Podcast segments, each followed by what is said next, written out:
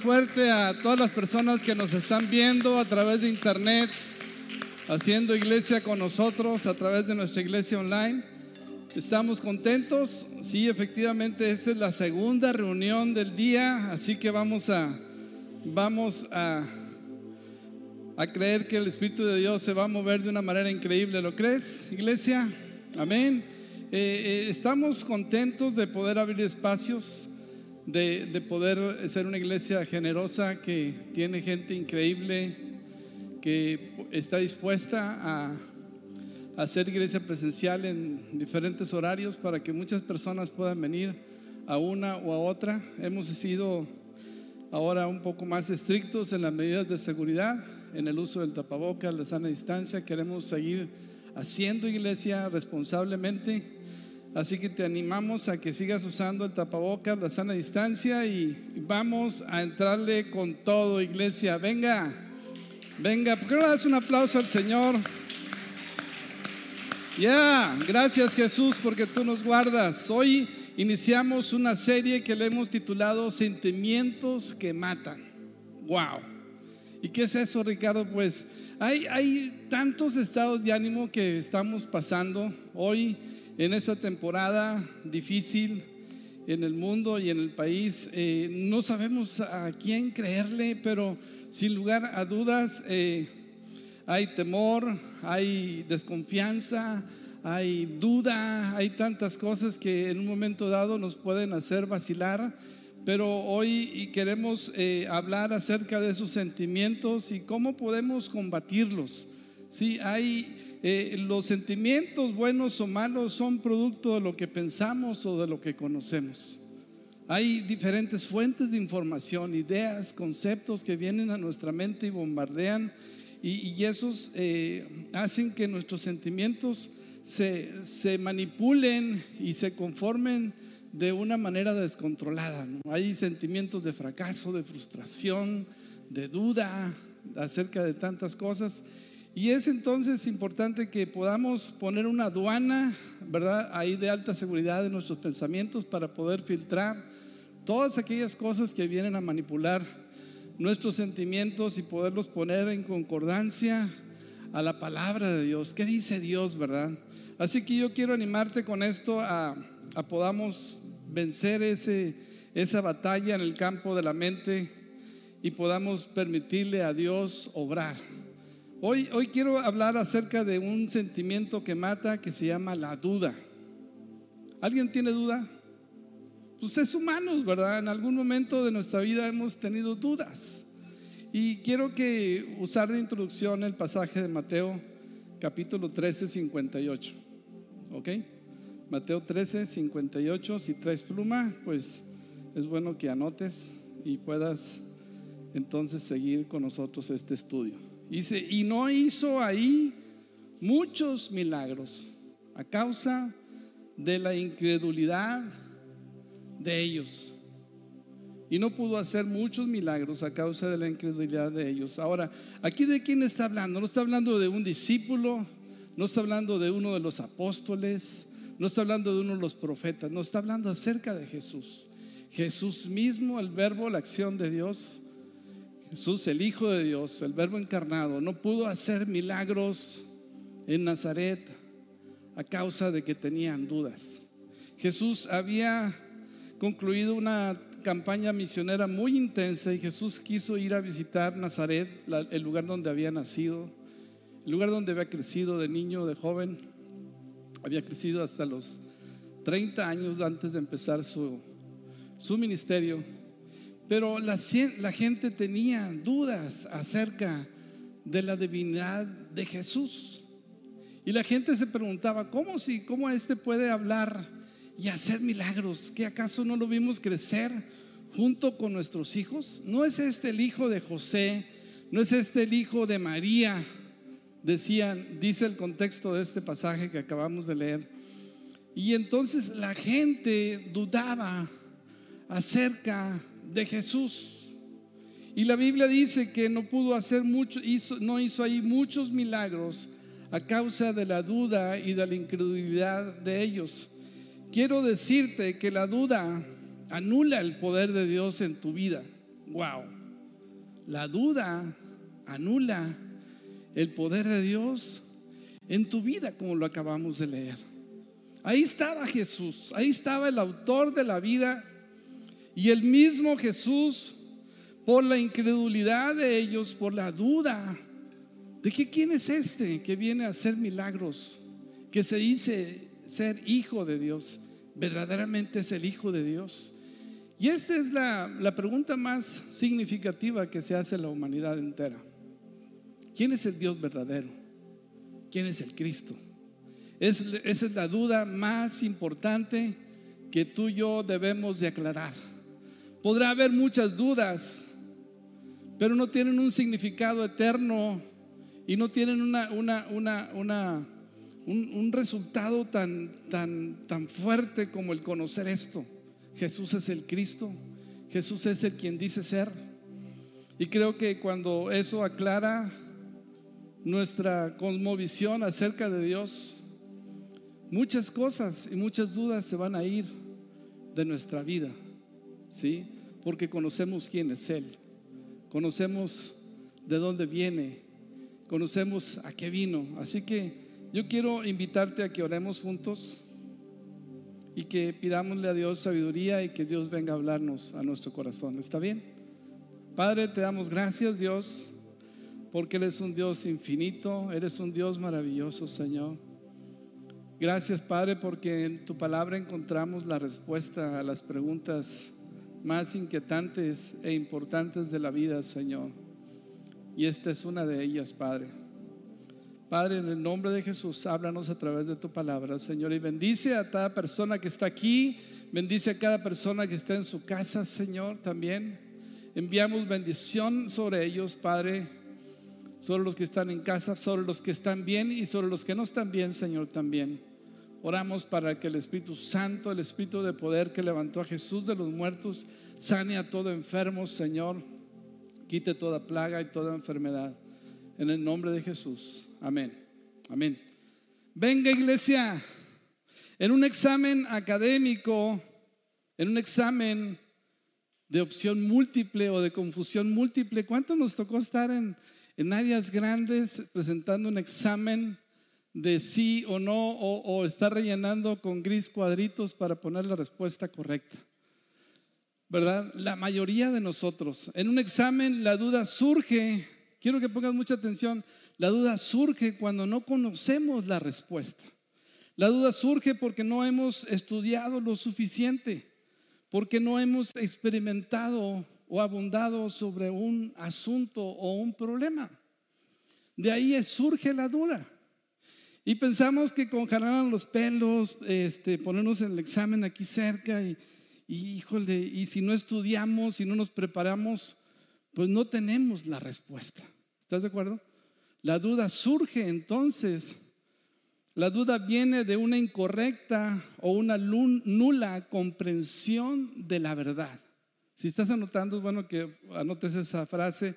La duda viene de una incorrecta o nula comprensión de la verdad. Cuando sabes la respuesta, no tienes dudas. ¿Estamos de acuerdo? Y, entonces, en la batalla del corazón está la siguiente pregunta. Si Jesús es quien dice ser, ¿por qué dudamos de Él? Si Jesús es quien dice ser, ¿por qué dudamos de Él? ¿Por qué en medio de las dificultades de los problemas, de las situaciones que vivimos a diario, tenemos dudas de que Él pueda guardarnos, de que Él pueda protegernos, de que Él pueda cuidarnos, de que Él pueda guiarnos, de que Él tenga el control de todas las cosas, sea bueno o sea malo. ¿Será porque no hemos abundado lo suficiente? ¿Será porque no hemos experimentado algo más profundo en nuestra relación? No lo sé, pero estoy seguro que el asunto de la duda tiene que ver con una incorrecta o nula comprensión de la verdad, de quién es Él. ¿Estamos? Y quiero ilustrarlo, esto que estoy diciendo, con un pasaje muy inquietante que encontramos en la Biblia. Cuando Pilato se está cuestionando a Jesús, cuando Pilato, después de que Jesús fue pasado por varios juicios, vienen y lo traen delante de él, Pilato empieza a hablar con Jesús. Y quiero que abras tu Biblia en Juan 18, 33 al 37. Y vamos a meternos entonces en esto que estamos hablando. Entonces Pilato volvió a entrar en su residencia y pidió que le trajeran a Jesús. ¿Eres tú el rey de los judíos? Le preguntó. Jesús contestó, ¿lo preguntas por tu propia cuenta o porque otros te hablaron de mí? Wow. Qué interesante cuadro tenemos aquí, ¿no? Dos polos opuestos, un procurador romano, un hombre que representa la ley, frío y comprometido con la tarea de mantener el orden y la administración financiera de un territorio conquistado por Roma, acostumbrado a mandar, a dar órdenes. Y por otro lado tenemos a Jesús atado de las manos, golpeado, sangrando, con una actitud de paz y de quietud, como alguien que no está dispuesto a pelear y a defenderse,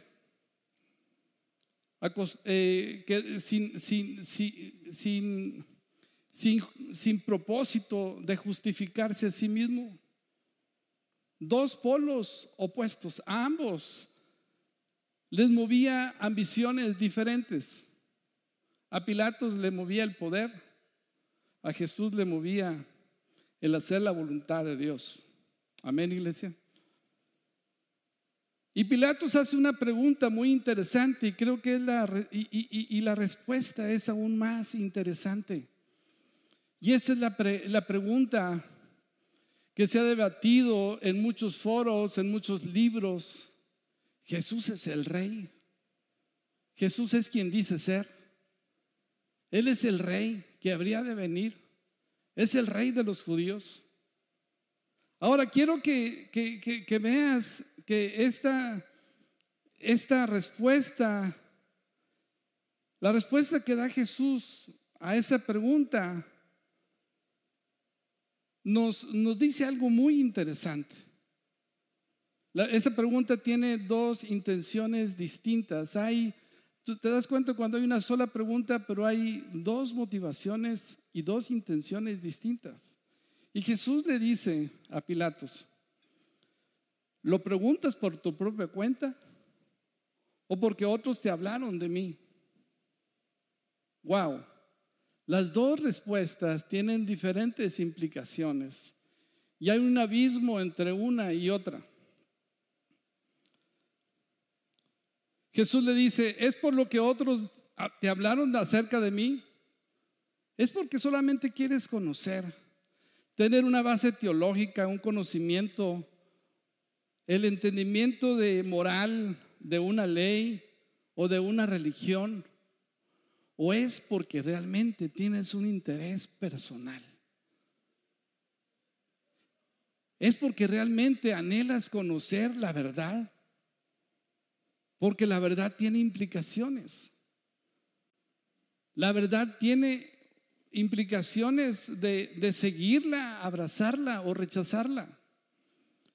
Y creo que eso es algo súper fundamental. He visto cómo, por ejemplo, en, en, hombres de negocios, hay personas que llegan ahí con, porque han escuchado acerca de él y quieren conocer más porque han escuchado y quieren llenar un vacío teológico en su corazón. Quieren saber de religión. Quieren saber algo de teología, de conocimiento. Pero no los mueve en realidad la búsqueda hambrienta y sedienta de conocer el plan divino de Dios para nosotros. Y veo igual en la iglesia, hay personas que se acercan a la iglesia porque han escuchado de otros y tienen la misma motivación. Pero hay otros que se acercan porque tienen una hambre y un deseo tremendo de poder experimentar a Dios en su vida y permitir que esa verdad domine sus pensamientos, su voluntad, su corazón. Anhelan saber si Jesús es el rey para abrazarlo, para rendirse a Él, para entregarle su vida. Y creo que eso es algo que sucede siempre. Hay dos tipos de personas. Aquellos que se acercan como Pilatos porque otros le hablaron de Él y quieren simplemente llenar un requisito de un conocimiento pero hay otros que se acercan por su propia cuenta con un interés personal de saber si Él es el Hijo de Dios. ¿Sí me estás entendiendo, iglesia? ¿Sí? Por eso es que dices tú, oye, pero ¿por qué esta persona tiene tantos años en la iglesia y no ha cambiado? ¿No será que todo lo que ha escuchado se ha quedado en su mente, no ha bajado a su corazón y no ha dejado que esa verdad domine su vida, domine sus acciones? y realmente entonces puedan nacer de nuevo y pueda entonces experimentar una vida increíble que Dios tiene preparada para él o para ella. Wow. Quiero que sigamos leyendo porque encontramos grandes verdades en este pasaje. Dice, ¿acaso yo soy judío? replicó Pilatos, versículo 35. Tu propio pueblo y sus principales sacerdotes te trajeron a mí para que yo te juzgue. ¿Por qué? Has, ¿Por qué? ¿Qué has hecho? Le dice Pablo, Pilatos, no encuentro, no entiendo. No entiendo por qué te quieren juzgar. Si yo no encuentro nada malo en lo que haces. Y Jesús contestó, mi reino no es un reino terrenal. Si lo fuera, mis seguidores lucharían para impedir que yo sea entregado a los líderes judíos pero mi reino no es de este mundo. Pilato le dijo, entonces, ¿eres un rey? Yo te pregunto, entonces Él es un rey. ¿Es Jesús un rey? ¿Tú crees que sí? Bueno, ahorita te vas a dar cuenta que no. Estás equivocado. Pero no pasa nada. Y Jesús le dice, tú dices que soy un rey. Contestó Jesús, en realidad yo nací y vine al mundo para dar testimonio de la verdad. Y aquí hay una, hay una, hay una afirmación muy poderosa. Todos los que me aman, todos los que aman la verdad, reconocen que lo que digo es cierto. Todos los que aman la verdad reconocen que yo no miento, no tienen ninguna duda. Todos los que han eh, tratado de inquirir, inquirir en la búsqueda de Dios por su propia voluntad, por ese deseo grande de encontrarlo, me van a encontrar porque el, el que viene a mí yo no le he hecho fuera. Y ellos entonces no van a tener duda otra vez, la duda viene porque nos falta profundizar en nuestra búsqueda de Dios. Jesús no es un rey. Pilato le dice, entonces eres un rey. No, Jesús no es un rey más. No es como el rey de Inglaterra, no es como el rey de España, no es como el rey de Estocolmo. Él es el rey de reyes y Señor de señores, iglesia. Él es el autor de la vida, el Dios verdadero. Y eso solamente viene por un conocimiento de intimidad con la verdad y en la búsqueda de la verdad. Jesús le dijo, yo vine al mundo para dar testimonio de la verdad. Hoy el mundo y los agnósticos y mucha gente está en, esa, en ese proceso. ¿Qué es la verdad? El mundo nació de un Big Bang, sí como no. ¿A poco tú agarras una rayuelita de canica, las avientas y se mueven todas perfectas al primer golpe? Es una locura. Dios es el autor y el creador de todo. Él es el camino, la verdad y la vida. Y los que le reconocen, no todos le reconocen. Por eso están en dudas. Por eso cuando las situaciones difíciles vienen a su vida, empiezan a dudar. Dios tendrá control de esto. Empiezan a dudar, me irá bien en la vida. Empiezan a dudar, eh, ¿y qué pasa si sucede esto? ¿Y qué pasa si sucede lo otro? Y empiezan con un montón de algoritmos y de posibilidades, ¿verdad? Y caminos distintos para saber si Dios puede fallar. El que me conoce, a mí, dice Jesús, reconoce que lo que digo es cierto y que yo no miento. No duda. Y yo creo que de todas las dudas, que siembran sentimientos de muerte, es la duda, dudar del poder de Dios, dudar que Él tiene el dominio, la autoridad, el señorío sobre todas las circunstancias que ocurran en el mundo entero, hasta lo más insignificante. La Biblia dice que eh, Él tiene contado el pelo de nuestra cabeza. ¿Tú lo crees? ¿Tú lo crees? Si lo dice la Biblia, pues sí lo creo, ¿no? Nada más y punto. No me tengo que cuestionar. Oye, pero, pero eso, es, eso, es, eso es imposible. Pues sí, sí es imposible para ti. Por supuesto, hasta Einstein pudiera ser imposible. pero para Dios es posible. Porque para lo que es imposible para el hombre, para Dios es posible, ¿sí o no, iglesia? Oye, pero ¿cómo, cómo es que Dios si alimenta las aves del cielo y, no siembran y, no, y no cosechan? Siempre comen. Entonces podré yo comer. Y Jesús dice, si ustedes valen más que las aves, si ustedes son la obra maestra de Dios, ¿Cómo yo no voy a poder tener cuidado de mis hijos? Los que creen y conocen la verdad, no dudan. Otra vez, la duda viene. ¿Por qué? Porque no le conoces. Y porque no le conoces, fallamos en dar la respuesta. ¿Sí? Wow. Todos los que conocen, le conocen en verdad, no dudan saben que Dios está en control. Y sabes que cuando tú tienes esta convicción, esta experiencia, porque has leído, porque te has comunicado con Dios, porque vives una relación diaria con Dios que no cambia por, porque si te portas bien o te portas mal, hagas o no hagas, Él permanece fiel, iglesia.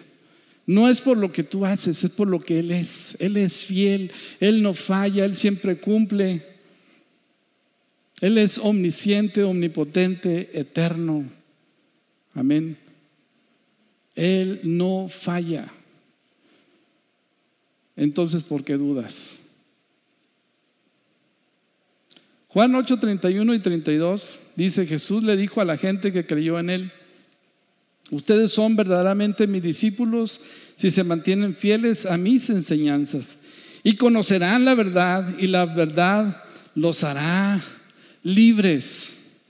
Ustedes son mis discípulos si se mantienen fieles a mis enseñanzas y conocerán la verdad y la verdad os hará libres. Cuando conocemos la verdad, Dios va a quitar nuestras dudas, iglesia acerca del futuro, acerca de nuestro porvenir, acerca de nuestra morada eterna, acerca de todas las cosas que quietan el corazón humano, van a encontrar respuesta cuando nosotros conocemos la verdad.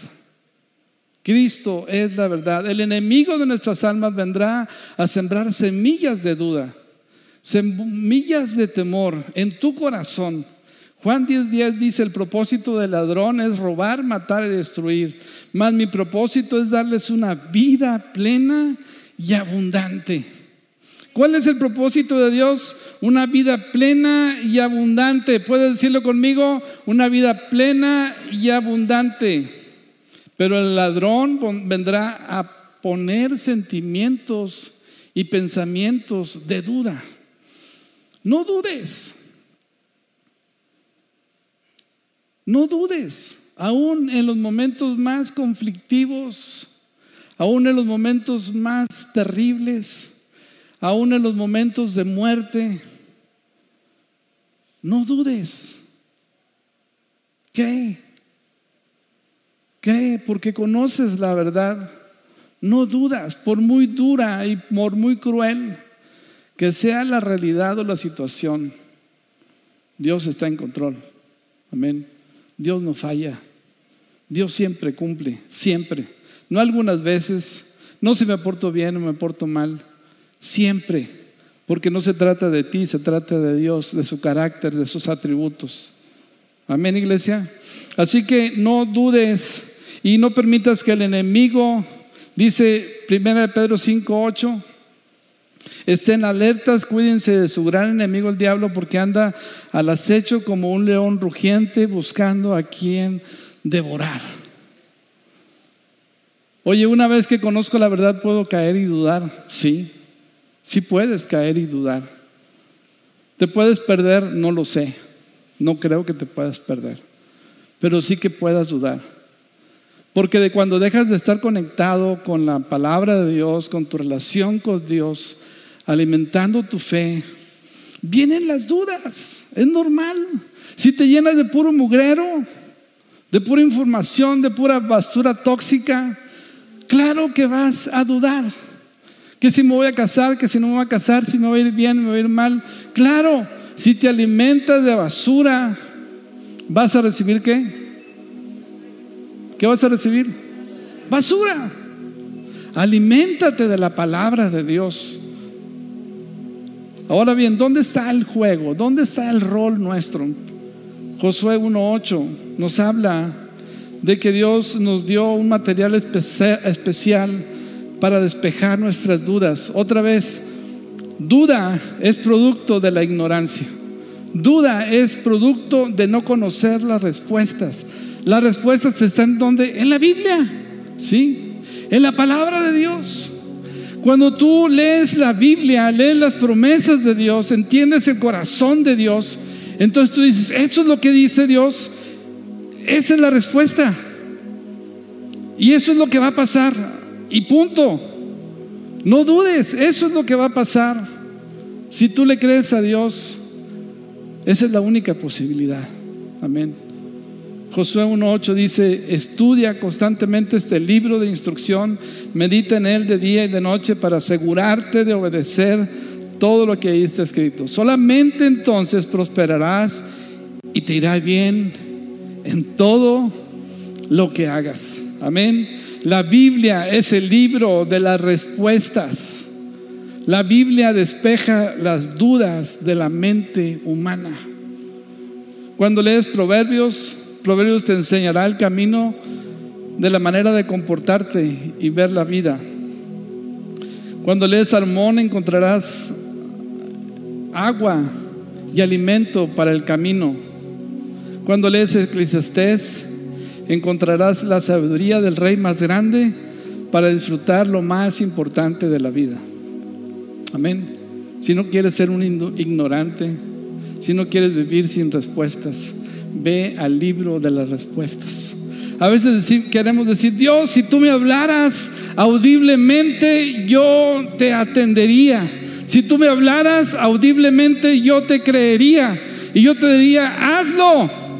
Ve a tu casa, abre el libro de los salmos, empieza a leerlo en voz alta. Y ahí Dios te está hablando. Amén. Porque esa palabra es viva y es eficaz. Es la palabra de Dios. ¿Lo crees? ¿Lo crees, iglesia? No dudas que así es. Eso es lo que necesitamos. Esta generación necesita meterse más con Dios. Necesita ser un hombre y una mujer más de la Biblia. Necesita conocer más a Dios para que no se apresa de esos sentimientos que matan por la duda. Amén. ¿Puedes ponerte de pie, por favor? Vamos a terminar. Porque hoy hemos decidido empezar más temprano, máximo una hora. Amén. Así que, ¿por qué no levantas tus manos a Dios mientras los chicos de la alabanza vienen también? Vamos a decirle, Dios, gracias. Gracias porque nos has dado un manual. Gracias porque nos has dado un libro, Señor. Gracias, Padre, porque los que creen en ti no dudan. Padre, es como un padre que, que su hijo está confiado en él. Es como un hijo, Señor, que su padre le dice, dame la mano, estarás seguro conmigo y nosotros estamos dispuestos a tenderte la mano porque sabemos, Señor, que somos conducidos de una manera segura. Somos conducidos de una manera hecha en amor, Señor. Confiamos y no dudamos, Señor, en tu poder que pueda actuar en nosotros, Señor. En el nombre de Cristo Jesús te damos gracias, Cristo. Gracias, Jesús. Gracias, Dios. Te entrego mi vida, Señor. Yo reconozco que no eres un rey. No eres el rey de reyes y señor de señores. Eres el rey de mi vida, Señor. Eres el rey de mi corazón. Y te doy gracias, Dios, por tu presencia en nosotros, Señor. Gracias, Dios, porque nos amas con amor eterno. Gracias, Cristo Jesús, porque nos enviaste a Jesús, que Él es el camino, la verdad y la vida. Padre, y hoy te entregamos nuestros temores, Señor. Te entregamos nuestras dudas, Señor, y sabemos que tú eres el Hijo de Dios. Y sabemos, Señor, que tú nos guías siempre en el nombre de Cristo Jesús.